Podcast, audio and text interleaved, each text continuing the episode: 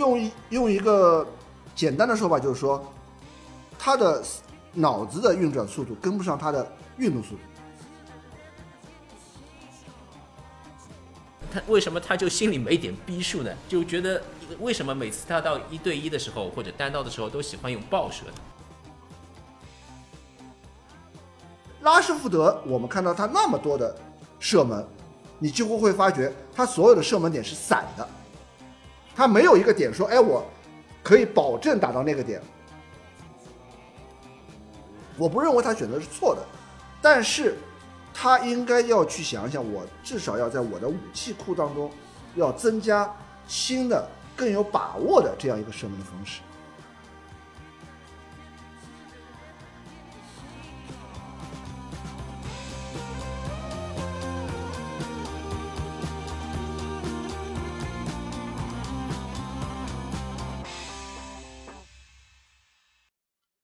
大家好，我是依依。因为春节假期和工作繁忙的原因，曼联故事会牛年更新的第一期被拖到了现在，实在不好意思，还望能得到大家的谅解。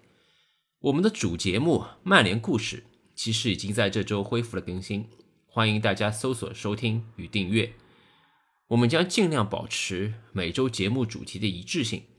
比如下周的曼联故事，我们分享的内容主题均聚焦于攻击线。从对阵西布朗的锋线乏力，又谈到了凭借出色状态从马歇尔手中抢过首发位置的詹姆斯，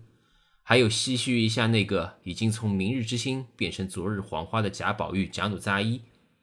而今天的节目，我们将来聊聊目前攻击线的核心球员，那个已经从拉什福升级为拉博士的男人。这期的节目录制时间比较早，当时我和韩宇讨论了拉什福德存在的问题。韩宇给出了他对拉什福德的观点以及后期的发展预期。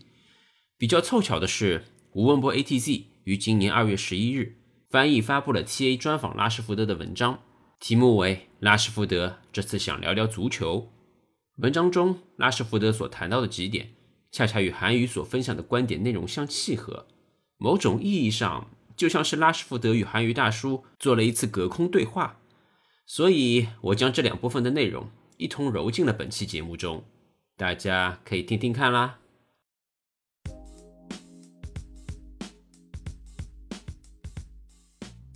节目正片开始之前，因为时间隔得比较久了，我们先来回顾一下曼联的近况吧。北京时间三月一日凌晨，曼联做客切尔西的斯坦福桥球场。这场比赛中，曼联再次启用了整个赛季强强对话里一直使用的战术制衡思路，于是。最终的赛果也和那些比赛中的大部分一样，零比零。至此，曼联本赛季联赛对阵六巨头的战绩为四平二负，一场不胜。六巨头小联赛的赛程中，曼联还剩下曼城、热刺和利物浦的三场比赛。你们觉得我们还有没有希望破蛋呢？北京时间三月四日凌晨，曼联继续在伦敦的客场之旅，这次的对手是伦敦之王水晶宫。因为周中是凌晨四点的比赛，所以相信大部分第二天一早还要上班的打工人们，应该和我一样都没有看比赛吧？一早起来点开微博查看赛果，不知道是不是也和我一样有点略微的小庆幸呢？又是一场零比零的闷平，而且只有马蒂奇一脚射门中了范围。看了看卡林顿野猪的赛后点评，更觉得这是一场连赛后集锦视频都不用花时间去看的比赛。话说野猪也真是敬业，这样一场清汤寡水的比赛，竟然没有哥赛后复盘。一句话总结，我们都累了，或者两个字总结，报应。注：我是手动加了狗头哦。积分榜上，我们积五十一分，还是在第二，因为莱彻斯特近两场一平一负，愣是要跟我们比惨。在此先感谢三弟的组织配合。往前，算了，我们还是不看了。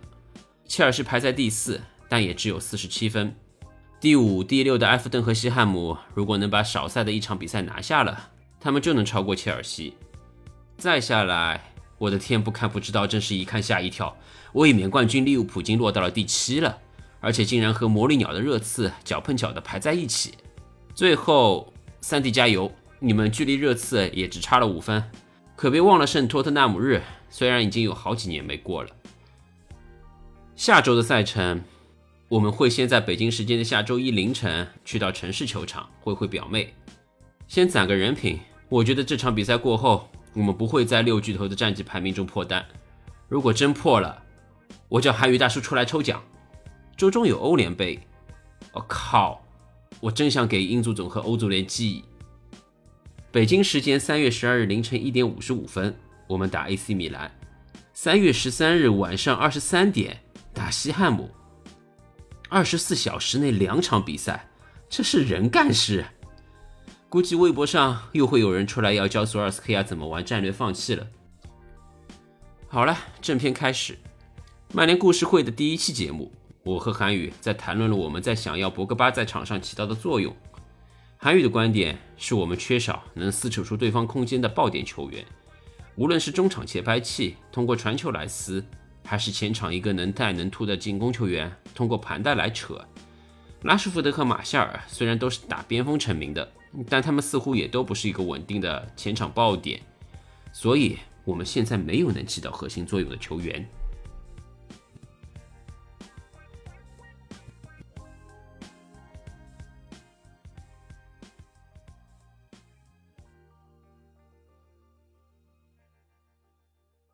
就我们没有核心的情况下，怎么样去解决这个问题？因为今天我我也在想这个问题，就是实际上你会发觉现在转会市场上也没有这这种核心球员了，所以在这种情况下，我们不能说我们强求说，哎，我们一定要制造一个核心出来，没有情况下怎么办？那么我们就要在各个位置上都有相对来说比较均衡的攻击能力。那么我们就用种用一种呃没那么科学的，或者说一种比较简单的说法，也就是说。我们在每个位置上，我都能限制住对手一个防守球员，然后我吸引你另外一个球员一半的防守注意力，那我们的空间就出来了，对吧？我每个人能够有这样一个空间，为什么拉什福德那一侧也往往提供不了这样的威胁呢？也就是因为拉什福德也不是一个边前锋啊边锋和边前卫的一个踢法，然后他经常会呃有一种错误的选择，就是自己带着球就往人堆里扎进去了。对，所以我们可以看到，之前有几次不太成功的防呃进攻的回合里面，你们可以看到拉什福德的防守球员其实根本就不需要协防，他们只要跟着他就可以了。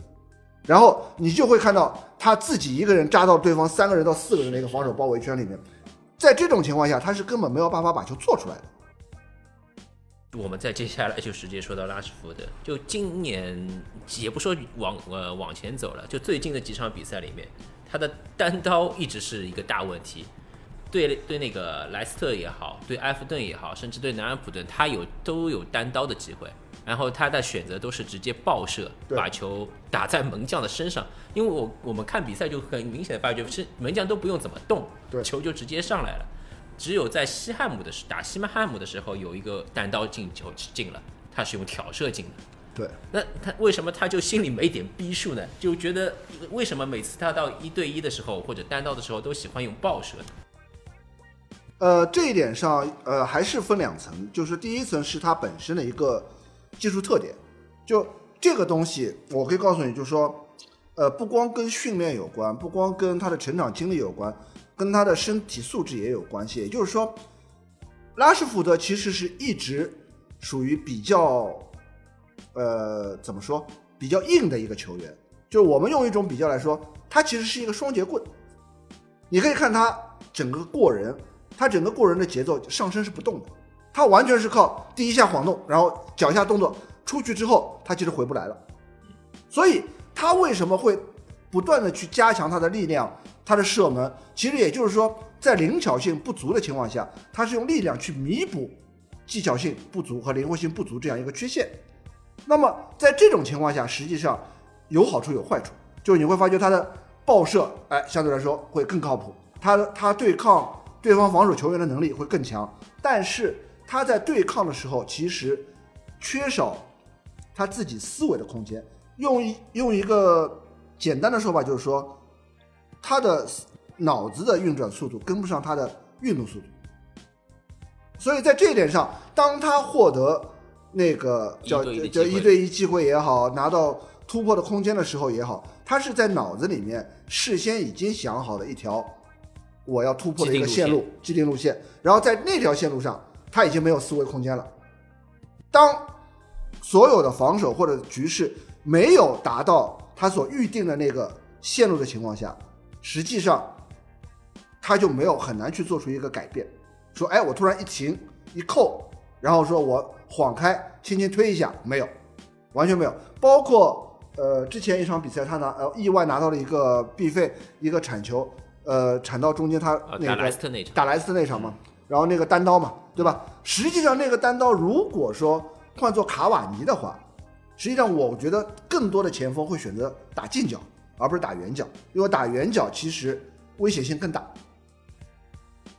但是他拿到那个球的时候，他的触球点是在禁区的禁区点中央差不多。呃，他是在他是在点球点更靠外一点，靠外一点点，一点，但是他是在禁区的中央位置，所以这个这个在这个点打左打右打近角打外角是不是都差不多？呃，差很多，因为所有的门将，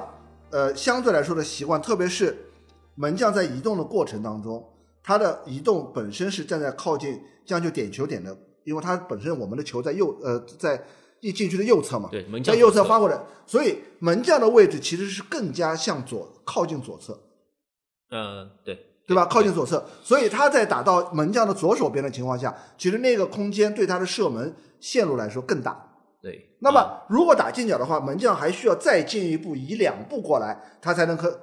去覆盖到他的那个射门的位置，才才能做出扑救。这种情况下，你在打他远角的情况下，就又要。保持住自己的脚弓推射的这样一个触球位置，又要呃保证自己触球的这样一个力度，保证把球压住，而且打到一个死角位置。那个球其实说难听点，就是你稍微打偏一点点，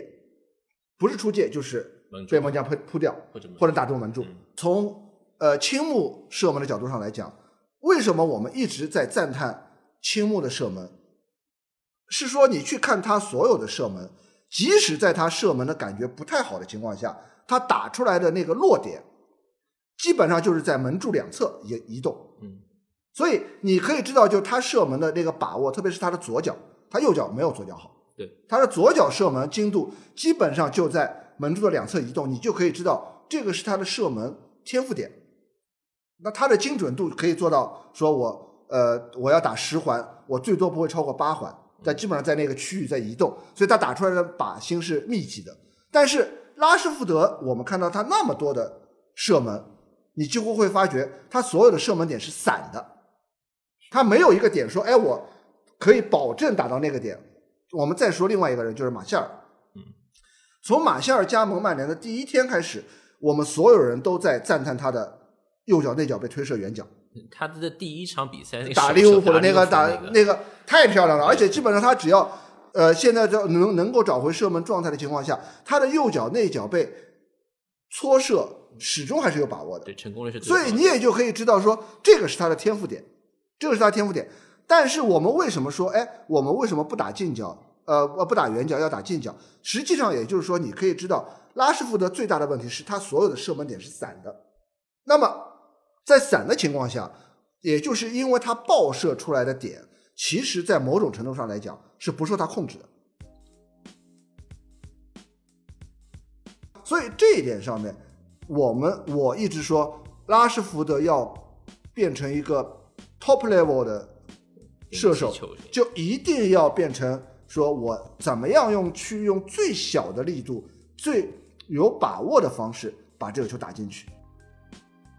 去年九月对阵布莱顿时，拉什福德两度变向，将对方后卫本怀特晃倒在地，然后左脚爆射，将球轰进上角，用这种方式打进曼联队史第一万粒进球，堪称完美。而我们回顾一下打进纽卡的那球也是非常相像，同样是在对方右路，同样是晃倒对方同一名后卫两次，同样是采取爆射。只不过攻破纽卡的这球打的是左下角，最后相同的是打进布莱顿那球是打在对方另一名堵门的后卫上折射，而进纽卡这球是让守门员碰到了皮球也无济于事。让我们来听听拉什福德自己是怎么描述自己打进这队史一万粒进球的心理过程吧。本段节选自吴文博 ATC 翻译的 TA 采访，原文标题为。拉什福德这次想聊聊足球。通过 Y Score 回看这球的视频时，拉什福德表示：“你必须及时调整并适应场上不断变化的局势。防守人当然希望能防住你的进攻，你必须随时读取并理解场上的种种信息。而我总是会想，我得来点防守人不喜欢的进攻方式。”布鲁诺传向防线身后空当时，我的第一想法就是尽可能的快接球。然后观察有没有传向门前的机会，看看梅森或安东尼是否已经就位准备抢点了。结果接到球后，位置比我预计的要更深了一些，所以我只能调整进攻选择，一对一解决怀特，尽我所能为自己创造最好的得分机会。最后我只能调整到左脚完成打门，关键就在于创造更大的得分机会。如果内切射门是更好的选择，那就是我该做的。比赛中一切都发生的非常快，你必须迅速做出正确的决定。这粒进球的过程就是我的临场决策。内切之后，我就有第一时间射门的机会，但还有其他因素需要考虑，比如门将的站位，我能看到多大的射门角度。你在带球的时候需要考虑到所有的因素。拉什福德经常看亨利的比赛录像。法国球星经常会做出一些出人意料但十分有效的选择。之后在对阵埃弗顿的比赛中，拉什福德也有类似的表演。这次还是接到了费尔南德斯的传球，但拉什福德并未直接右脚打门，因为太妃堂门将奥尔森已经封堵住了角度。拉什福德再次调整回左脚完成射门，只可惜稍稍偏出。在其他情况下，比如在酋长球场接到卢克肖传中的那球，拉什福德的布点会决定他在第一时间能射门，还是只能调整争取更好的机会。一切都是眨眼间发生的事。发现没有？拉什福德回应了我们诟病他在场上迅速做决策的思维运转速度问题。他觉得一切都发生的太快了，决定只能在电光火石间做出。之后就听天由命了，但我也认为这不应该是亨利的比赛录像会带给拉什福德的启示。亨利为阿森纳打进了二百二十八粒进球，其中有非常多的经典，这些绝不是仓促决定后的听天由命。我认为是射门经验累积到临界点的现界突破。要记得，亨利在来到阿森纳之前，在尤文可是被认作是水货啊。希望拉什福德也有射门开窍的那么一天吧。就拿年龄相近、出自曼城青训的福登的进球来对比一下吧。在曼城打切尔西的比赛中，福登接左路传中，第一时间脚后跟戏耍门迪的那脚灵光乍现。对比拉什福德在打利物浦时，面对同样的左路传中，接球时离球门更近且无人防守。他却在左右脚互倒中错失良机，这实在不是滋味。似乎随着年龄的增长以及身体越来越结实，我们的拉什福德渐渐失去了射门的技巧性。不，因为这这个是他本身也有他身体素质的一个局限，就并不是说他因为练壮了所以才变成这个样子，而是因为他原先的身体素质就是比较硬的。就他本身整个人的肌协调性，其实相对来说，因为身高也比较高，重心比较高，所以他本身的协调过人的方式，其实相对来说就没有那么灵巧。他在这一点上，包括我前面也在说，他是用力量去弥补他的灵巧性的不足，因为你不可能说这个人又没有灵巧性，又没有力量，然后包括他在出道之后打的一直其实相当于的说是中锋也好，或者说边内锋也好，他在反击中。会遭遇到对手更多的一些身体上的对抗，那么他只要把对方扛开，他可以获得比较好的射门空间的情况下，他就有能够有更多的射门机会。所以他在这一方面上，我不觉得说他所选择是错的，我不认为他选择是错的，但是他应该要去想一想，我至少要在我的武器库当中要增加新的更有把握的这样一个射门的方式。就如果说像打莱斯特那场比赛，当然莱斯特呃那场比赛没有拿三分，是所有人都必须承担责任的。但是你不得不承认说，呃，拉什福德在里面获得的机会是最多的。是的，如果我能够把三个单刀球里面打进两个，那我那场比赛也就也就进了打。进一个就够了。不，因为我们他打进一个嘛，打进一个，然后打、打飞两个你。说除了进的那个之对外，对吧？就就是说，如果能再多打进一个，那那个球就基本上就已经解决了。特别是我们现在中场还没有达到一个 top level 的这样一个中场的情况下，我们能够制造，特别像对莱斯特或者对狼队这样的球队，我们还没有办法制造很多射门的机会，舒适的射门机会的情况下，你还要把这种机会都打丢，那对我们的进攻线来说就就感觉效率非常麻烦了，就造成了我们现在整体进攻线的效率，就拿数据出来直接对比的话，就是感觉是对对对对很糟糕。，对。插播一段比较正面的数据吧。本赛季不经意间，拉什福德已经达到了两个里程碑。第一个是上文说到的拉什福德打进队史第一万粒进球，另一个是对阵圣徒一战，拉什福德在第八十三分钟的进球，让他在队史射手榜上超越了坎通纳。另外，在战平埃弗顿的比赛中，他还用贝克汉姆的方式助攻卡瓦尼破门。根据 OPTA 的统计，拉什福德现在的助攻总数已经达到了三十七次。呃，我之前呃也说过，这个数据是要跟比赛相结合来看的。但是有一些你不看比赛，光看数据，其实可以解读出一些东西，比如说射门次数和射门位置。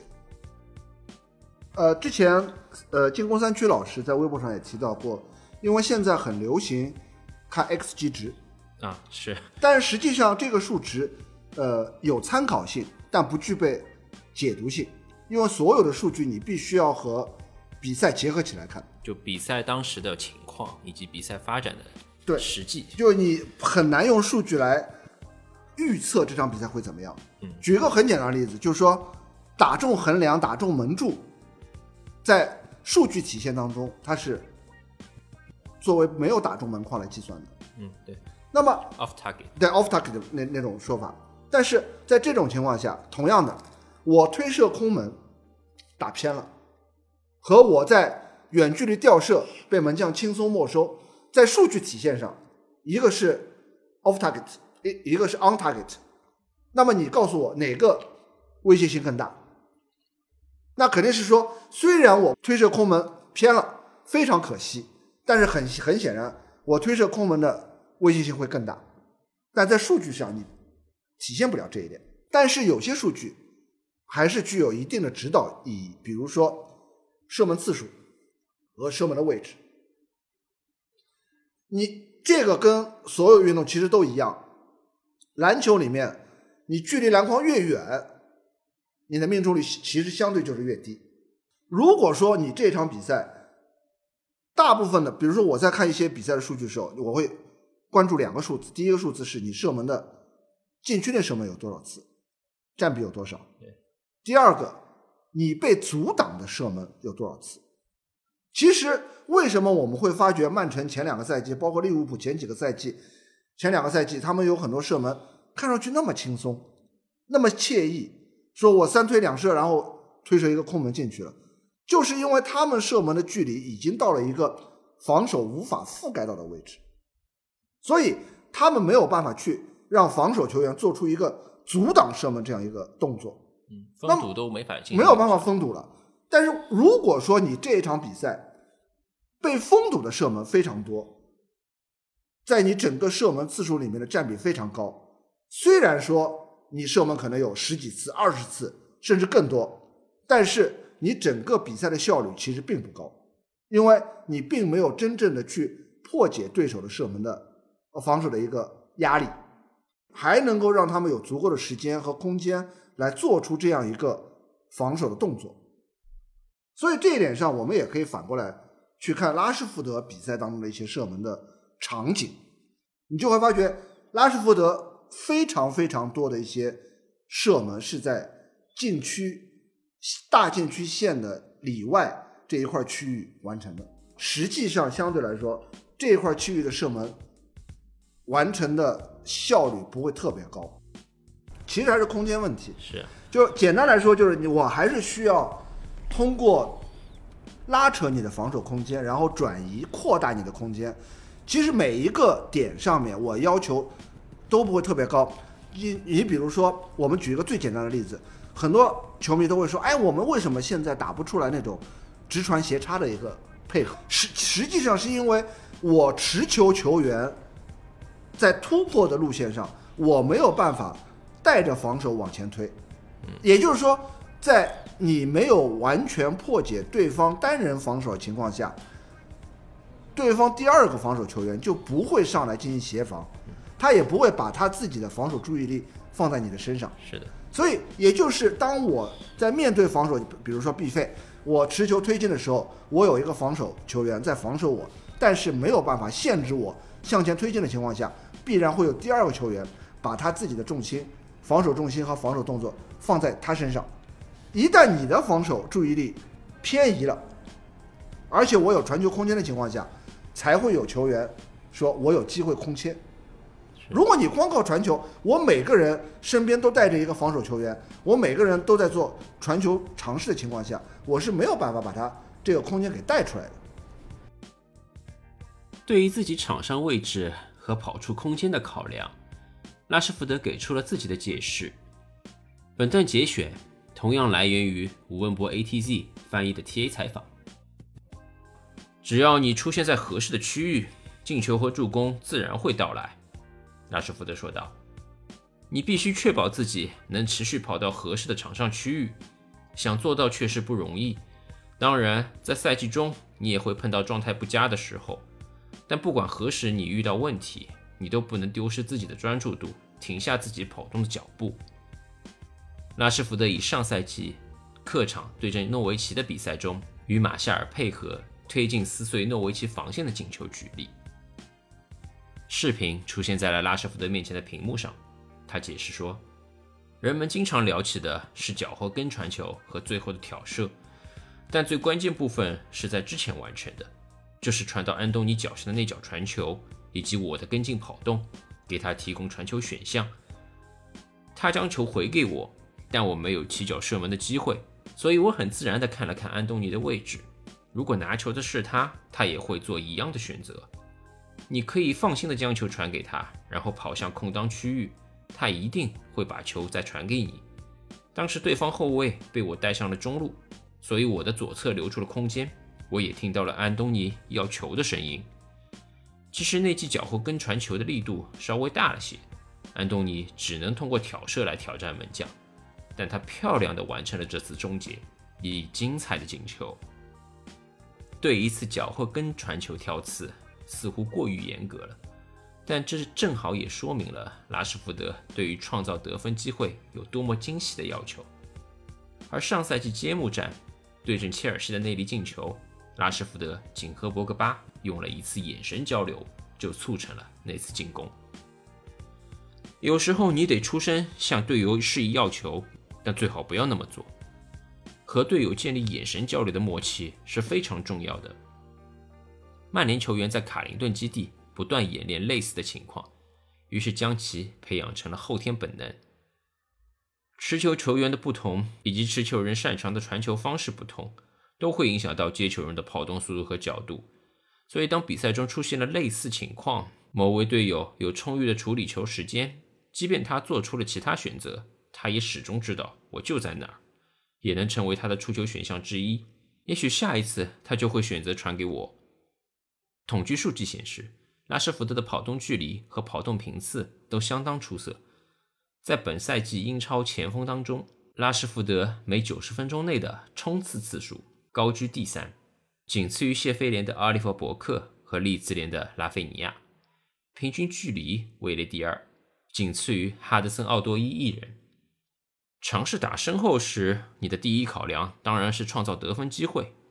他说道。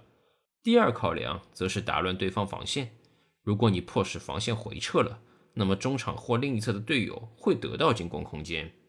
如果防线进一步上提，我可能有机会直接威胁球门，也可能处在越位位置。但就算我越位了，还有其他人能后插上延续进攻。如果防线回撤，持球人就有机会找处于空当的队友，接球人再转身向前推进。你必须找到其中的平衡。这是拉什福德回应韩语大叔的第二点。很明显，作为职业球员，拉什福德自己也深知用跑动带动空间的重要性，哪怕是会越位，这也是一种战术上的个人牺牲，是个体与整体之间的平衡。相比起通过自己带球推进，去撕扯对方防线，争取拉出空当给队友使用，拉什福德似乎更倾向于自己去做无球跑动，这样可以为队友创造更多传球或者传中机会。这是典型的终结者思路。他的成功强烈依赖于一位能精准制导的传球手或者节拍器，也就是我们之前一直念叨的核心球员了。拉什福德需要博格巴，即便他离我们心目中的核心角色还有差距。否则，拉什福德的后插上、前插跑位只能徒增越位次数，他的战术牺牲并没有得到回报，这是不平衡的。还有一点，仅靠攻击对方身后这个手段来为队友创造进攻空间也是不平衡的。还记得在安菲尔德，拉什福德光上半场就一个人录得四次越位的记录吗？拉什福德需要学习增加自己的武器库。一个优秀的前场支点，也能为队友创造进攻机会和进攻空间。对我说的就是中锋。上赛季马夏尔回到九号位，他的进球数据是不错，但是前场支点的作用呢？似乎他的技能树中已经点不亮支点打法这个技能了。呃，拿这个来做一个呃比较的话，比如说呃横向比较，比如说苏亚雷斯。比如说阿奎罗，比如说盛世美颜，就他们每个人，我可以做中锋，我可以出来接应，或者说我们现在还有一个很很典型的吉鲁，对吧？就我可以拉出来做桩，我可以顶在禁区里做打头球抢点，然后呢，我可以给队友做策应，我还能做输送，所以我们可以看到卡瓦尼在他有限的上场次数里面，他所贡献出来和做出来那些中锋动作。是我们现在这些球员里面都做不到的，没有一个人做得到，没有一个人能做得到的。马夏尔始终是现在非常挣扎，挣扎在什么原因上面？其实就是挣扎在他要在变成一个呃边锋和中锋之间不断的在游走。那么如果说他能够很稳定的跟卡瓦尼形成一个搭档，你就会发觉这两个人之间是互补的，这两个是互补的，因为马夏尔有一点背身能力。虽然不强，他一旦能够有一点点背身能力情况下，卡瓦尼就能前插了。然后卡瓦尼有很强的背身能力，马夏尔就有射门空间了。之前杯赛里面卡瓦尼进的那个球，就是卡瓦尼在禁区边做庄，然后马夏尔从回撤到中场接球，推进到前场之后交给马呃卡瓦尼，然后卡瓦尼一脚射门进了。那么这种配合才是马夏尔真正能够体现他价值的地方，因为他面对球门的时候。他的突破能力会更强。那么在这个里面有很多呃习惯性的问题，包括每个人的思维思维方式问题。为什么马夏尔一直做不了中锋？包括拉什福德为什么做中锋的能力比马夏尔还差？其实就是在于当他们背身的时候，他们所做的第一个选择是不一样的。就马夏尔在有一场比赛中，我详细看看过他这个作为背身的第一选择，他的第一选择基本上永远是想过掉对手。对，这一点上是非常致命的。不，我不能说致命，因为每个人习惯不一样。呃，比如说上赛季，呃，我们二比零打曼城那场比赛，然后那个麦麦克托米内进了那个远距离吊射，不知道你们大家还记不记得那个球？对。那那个球的发起点在谁身上？在伊哈洛身上。在伊哈洛身上，他在伊哈洛在中线附近坐桩卡住对方呃对方那个卡尔沃呃沃克的那个防守之后，把球送出来，然后推进之后产生的一个远射。但是你可以看到两个人完全不一样的伊哈洛跟马歇尔两个人截然不同的一个做法，就是什么？伊哈洛是我不管三七二十一，我只有一个目的，我一定要让你整个人的防守。被死死的卡在我身后，我我不在乎这个球我能不能传出去，我不在乎这个球我能不能过人。首先第一点，我要把这个球控制在我脚下，卡住之后，我再来考虑我下一步应该怎么办。但是马夏尔为什么那么容易在背身的情况下被人踢倒？就是因为他的重心是上移的，他每一次接球第一脚的动作目的都是为了转身，他所有的目的都是我说，哎，我一接球转身转出来之后，我就能干嘛干嘛干嘛。当然被他转出来之后，你会发觉超牛逼，对，一转出来肯定只要你能转出来，嗯，只要你能转出来，这个就是我们之前说我你干掉了防守你的人，那么队友这边一定是有防守空间的，因为有人要补位了。有人要补位对吧，但是这种局面太少看到了，是的。大部分的情况下都能看到他被断球了，他被踢倒了。还有一点就是马夏尔，因为他是个右脚选手，所以他在第一脚触球的时候，很大概率都是用右脚触球，对，就很容易被后卫判断出来。就是他没有办法用左脚，对他一定是右脚拿球，外脚背一拨，然后一定是从右侧转身，所有人都知道他这个转身方式。这个里面就是你可以看到卡瓦尼也好，他在很多中锋意识意识这个东西就是天赋，每个人的天赋点不一样。包括我们甚至就一直开玩笑说，哎，为为什么卢卡库做不了中锋？就是他的意识就从来没有这一点，说我 他没有中锋意识，没有这个中锋意识，对吧他？的强点的判断力，我觉得是比较糟糕的。因为因为这个就是他长久以来的呃训练方式，已经养成了他这样一个，就是我们以前说他小时候长得太壮了，所以只要他有身体接触，一定吹他犯规，所以他养成的习惯就是我尽量不要去跟对手有身体接触，久而久之之后，他在有身对抗的情况下，他对高空球的落点判断其实已经没有了。其实卢卡库的问题跟马夏尔是一样的，他想的第一点不是说我把球控下来，而是我怎么转身。他面框的面对球门的攻击力要远远高于他背身的攻击力。就是他把他打边锋时期，或者说他习惯于打边锋的那套套路拿到中路来用。对我，我们我们再举一个，就是相对来说大家都比较熟熟知的一一些场面，比如说范尼在对富勒姆的时候进过一个长途奔袭，啊，是的，是的。所有人都知道，就只要提到范尼，这个经典画面一定一定因为这。个球在他的所有的进球里面是很少有的进球方式。但是你必须看到第一点是他在中场的那个护球，嗯，也就是说对方是搂着他的腰都没有办法把球断下来的情况下，被他转身转出来。对他转身转出来。当然那个球，我觉得转身是有小犯规的，对吧？是有一个肘击嘛。但是你可以看到他前一个动作是对手搂着他的腰，想把他的球断下来，结果是断不下来，然后被他抹过去之后，产生了这样一个长途奔袭。路所以这里面一个中锋意识有多重要，也就是我们之前我为什么一直在转会里面说，去年夏天的转会，我一直说，如果我们买不到桑乔，我们一定要买一个中锋，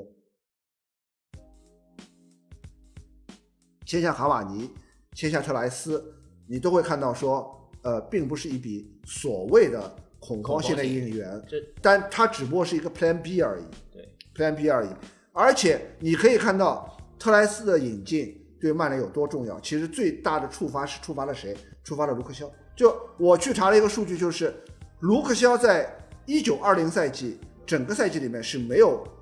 助攻的。其实，在从防守角度上来讲，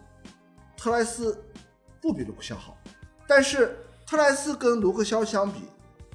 他的进攻方式更接近于一个边前卫，就是他的进攻方式是最终基本上都是以长传为来终结的。个比较传统的他可以一直很稳定的抱住边线，然后来吸引对方的防守。但是在这种情况下，你会发觉，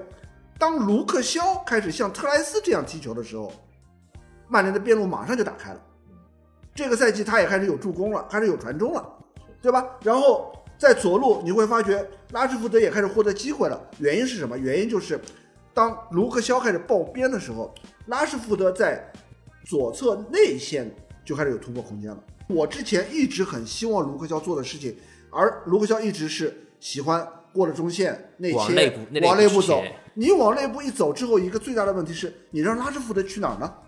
所以也正是因为这样，你会发觉，当卢克肖很稳定的占据了左侧内部这样一个空间的时候，拉什福德在马夏尔的掩护下，他开始有机会往中路游走，所以才会产生了对莱斯特的那些单刀机会也好，射门机会也好，这个都是能够错开的。所以你我们如果说万比萨卡这个赛季像上一场给马夏尔的助攻，他能够有更多的类似这样的助攻机会，这样的传中，其实我们可以甚至可以牺牲一点他的防守能力，甚至我们可以不需要一个像桑乔这样这么贵的一个边锋，或者说如果新买的阿达玛能够产生说稳定的像卢克肖这种攻击的方式，然后一直在边前卫这个区域活动，我可以说万比萨卡的防守压力会更轻，然后他会有更多的传中机会。那我们在中间的得分机会也好，在必费的后插上也好，包括博格巴的前插也好，他的机会和空间会都会更大。拉什福德同样也能获得比以往更多的破门机会。截止到二月十一日，本赛季各项赛事合计，拉什福德已经贡献了十六粒进球和八次助攻，这已经是他升上一线队以来第二好的单赛季成绩了，仅次于二零一九到二零赛季的二十二球八助攻。在拉什福德上赛季的进球中有七粒点球，但本赛季他仅有一粒点球入账。能看到他在运动战中的表现更加出色了。我们必须指出，这是他在去年一月经历了休赛近半年的背伤之后的出色回应。拉什福德早早的便发现自己在发育过程中没办法始终保持健康。随着青春期的拉什福德骨骼不断发育，他患上了筋骨结节骨垢炎，导致膝关节下方的疼痛和肿胀。我从十四五岁起就开始困于这种病痛了，但英格兰的试训也近在眼前，全国范围内都有很多人为之兴奋，我当然也不想错过，所以我只能尽力应付这种病痛，度过一场又一场的比赛。一旦撑过一场了，我就可以树立积极的心态，相信自己能再次做到。上赛季博格巴和马夏尔都曾遭遇伤病。曼联也碰到了严重的创造力不足问题，尽管背部不适，拉什福德还是坚持出场。而本赛季他又要应对肩伤的挑战，确实有时候你自己也觉得或许应该后退一步，缓一缓。但老实讲，身为一名职业运动员，你很难做出这样的选择，因为你知道自己还有比赛影响力，还能帮助球队获胜。一旦受伤，我会每天都评估自己的身体情况。有些日子里身体情况会变得更糟，而有些日子里则没有那么差。你要做的就是想办法稳定自己的身体情况。这也就意味着，有时候你没办法参加训练，需要回家好好放松和休息。不论你做什么，目的都是在周末或者周中的比赛中登场。虽然本赛季的数据显示，拉什福德的单场冲次数依旧高居联赛所有球员排名的前列，但也有数据表明，拉什福德在经历了背部双重应力性骨折之后，较以往来说，他的单场带球突击次数还是下降了。身体的劳损是否已经让拉什福德不得不修正十八岁时的踢法，变得更加保守或者说犹豫了呢？就这次应力性骨折之后，有一个很明显的数据，就是他带球次数，每单场带球次数比受伤前要少。呃，实际上这个我觉得这个数据还不算特别科学的，能够反映一个现状。因为拉什福德和毕费之间的合作，其实真正开始于是这个赛季和上个赛季末末末端一些比赛。那么这里面有一个很很大的区别是，上个赛季的上半段。我们的主攻基本上就是拉什福德，因为没有毕费、没有博格巴的情况下，马夏尔好像也受伤了。对，有段时间马夏尔受伤，然后所以我们的主攻点基本上就是拉什福德，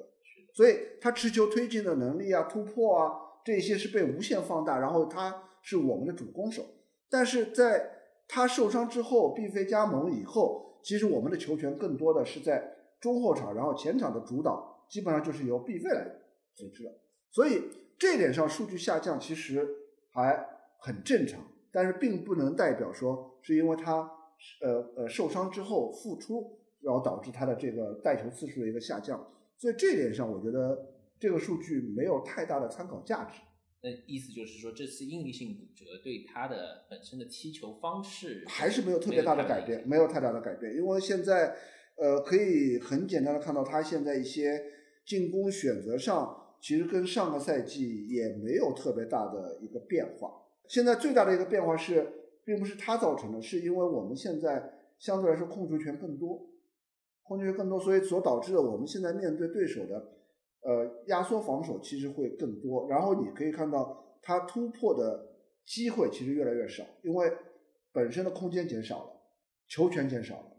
所以留给他的反击的空间就减少了，这是一个很现实的问题。再过几个月，他就要年满二十四岁了，在福爵爷的认知里，球员到了这个年纪，会在生理层面和心理层面成熟起来。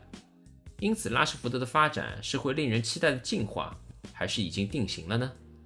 那现在他今年二十三岁了，他对他来说，他这个踢法或者他这种进攻的方式是不是已经定型了？他其实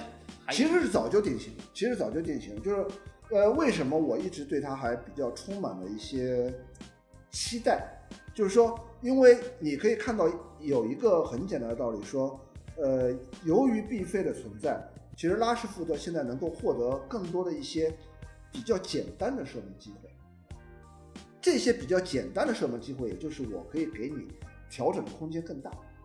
就是你比如说对莱斯特，他在禁区右侧有过一脚单刀，那个单刀之后打在舒梅切尔的手上弹出去了，右手上。但是你可以发觉他在打这脚门之前，有时间去看门将的位置，有时间去调整球的位置。那么在这种情况下是。并不是他没有调整时间所做出来的一个错误选择，而是说我有调整时间所做出来的错误选择。那么这个就是我能够学习的部分。当我在有有考虑时间的时候，我会去考虑一下别人怎么射门的，这个是可以学习的，这个是可以学习的。我们反过来说，另外一个就是争议性很大的一个球员，就是林加德。林加德为什么说他的提高？空间已经非常小了，就是因为他并不是去控制球的那个人，他是被球控制的那个人。他感觉有点像是打弹球的那种。哎，对他所有他每一次过人，为什么他有时候，比如说上两个赛季他在杯赛中的进球的，所有人都会觉得说那超牛逼，对吧？因为为什么？是因为他在那些球，那些被他带过去的那些球里面，很多球都会很精彩，很精彩，但是很难被复制。偶然性很强，在偶然性很强，他是在不断的被球控制的情况下，是他只能是做到这一步之后，我再来考虑下一步我应该怎么做，所以他是呃，这每一步是没有办法去复制的，这个点是跟他就是这这个就是他跟梅西之间最大的一个差距。梅西是我在极短的时间里面，我已经想好对手有可能做出三到四种防守动作，然后我在其中选择了一种。他最不可能做的那种防守动作，然后我进行去突破，甚至有可能我已经想好了下两步、下三步会是怎么样的。如果说防守球员做出了他没有想到的那种防守方式，那必然是防守成功，对吧？但是大部分情况下，他在这四种里面，为什么会最不最不容易选择那一种，也就是那种比例最低的？在五次进攻里面，我可能做出一次，那我有四次就是成功的。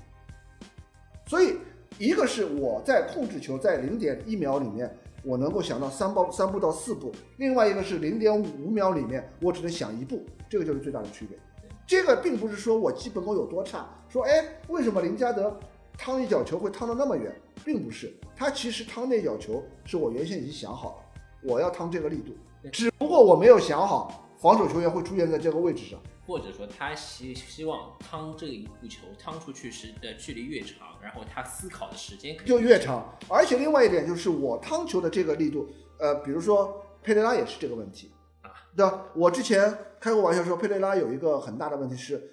他在传一脚球的时候，他可能已经连后面怎么庆祝都想好了，唯一没有想好的事情是，当防守上来的时候我该怎么办？他在传那个球的时候，他有一个理想状态。就我之之前说，就是你的舒适窝，就他们所有的人都有，包括这这一点上，其实是跟拉什福德是一样的，就是所有的人在思考这一点上，他会有一个我以为我可以的这样一个路线。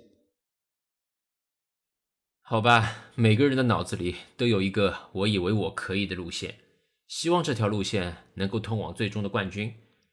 其实回顾这几年，虽然我们在爵爷退休之后磕磕绊绊，但拉什福德个人来说，已经拥有了足总杯、联赛杯和欧联杯的冠军奖牌。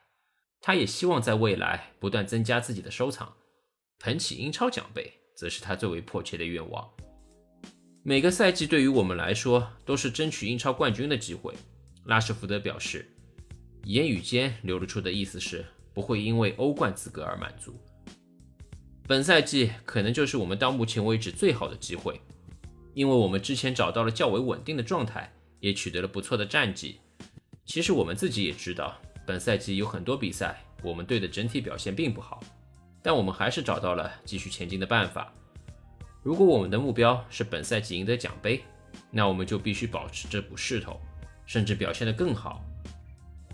但埃弗顿的绝平进球中断了曼联的势头。假如你没办法再打进两粒甚至更多的进球来终结比赛悬念，你就得守住一球的领先优势。在状态不佳的时候还能做到这点的球队，才是有机会拿下冠军的球队。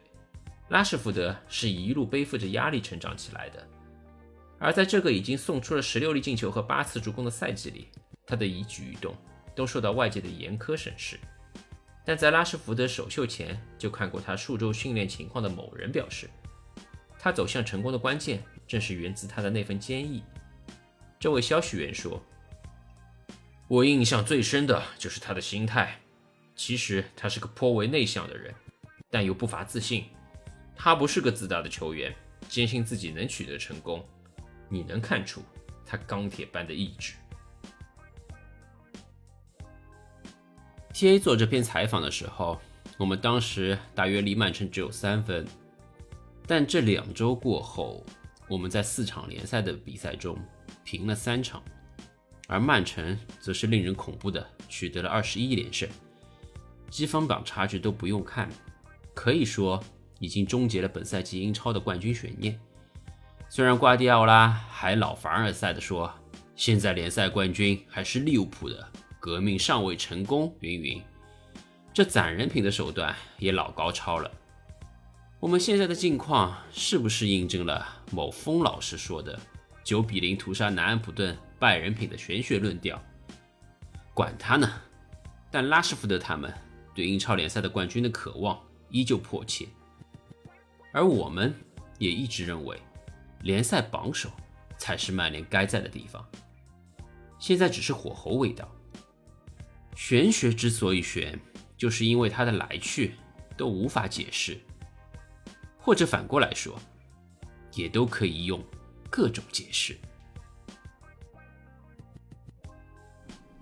以上就是本期全部内容，感谢您的收听，欢迎听众朋友们多多留言评论。无论是对节目内容、节目形式的意见和建议，还是对节目嘉宾观点的不同意见，我们希望通过节目嘉宾的观点分享，激发起更多的思考与讨论。我们鼓励更多的球迷朋友们通过声音来表达自己的见解与看法。您可以将您的观点通过语音录音的音频文件格式发送给我、韩语或者资姐的微博账号，我们将挑选精彩的评论内容录制进下一期的节目中，让更多曼联球迷听到你们的想法。又或者，您将成为未来某一期的分享嘉宾。详细的微博及邮箱联系方式，请移步节目内容介绍页面。建议使用小宇宙 APP、喜马拉雅、QQ 音乐、苹果 Podcast 等播客平台收听。同时，欢迎搜索订阅曼联故事。我们下期再见。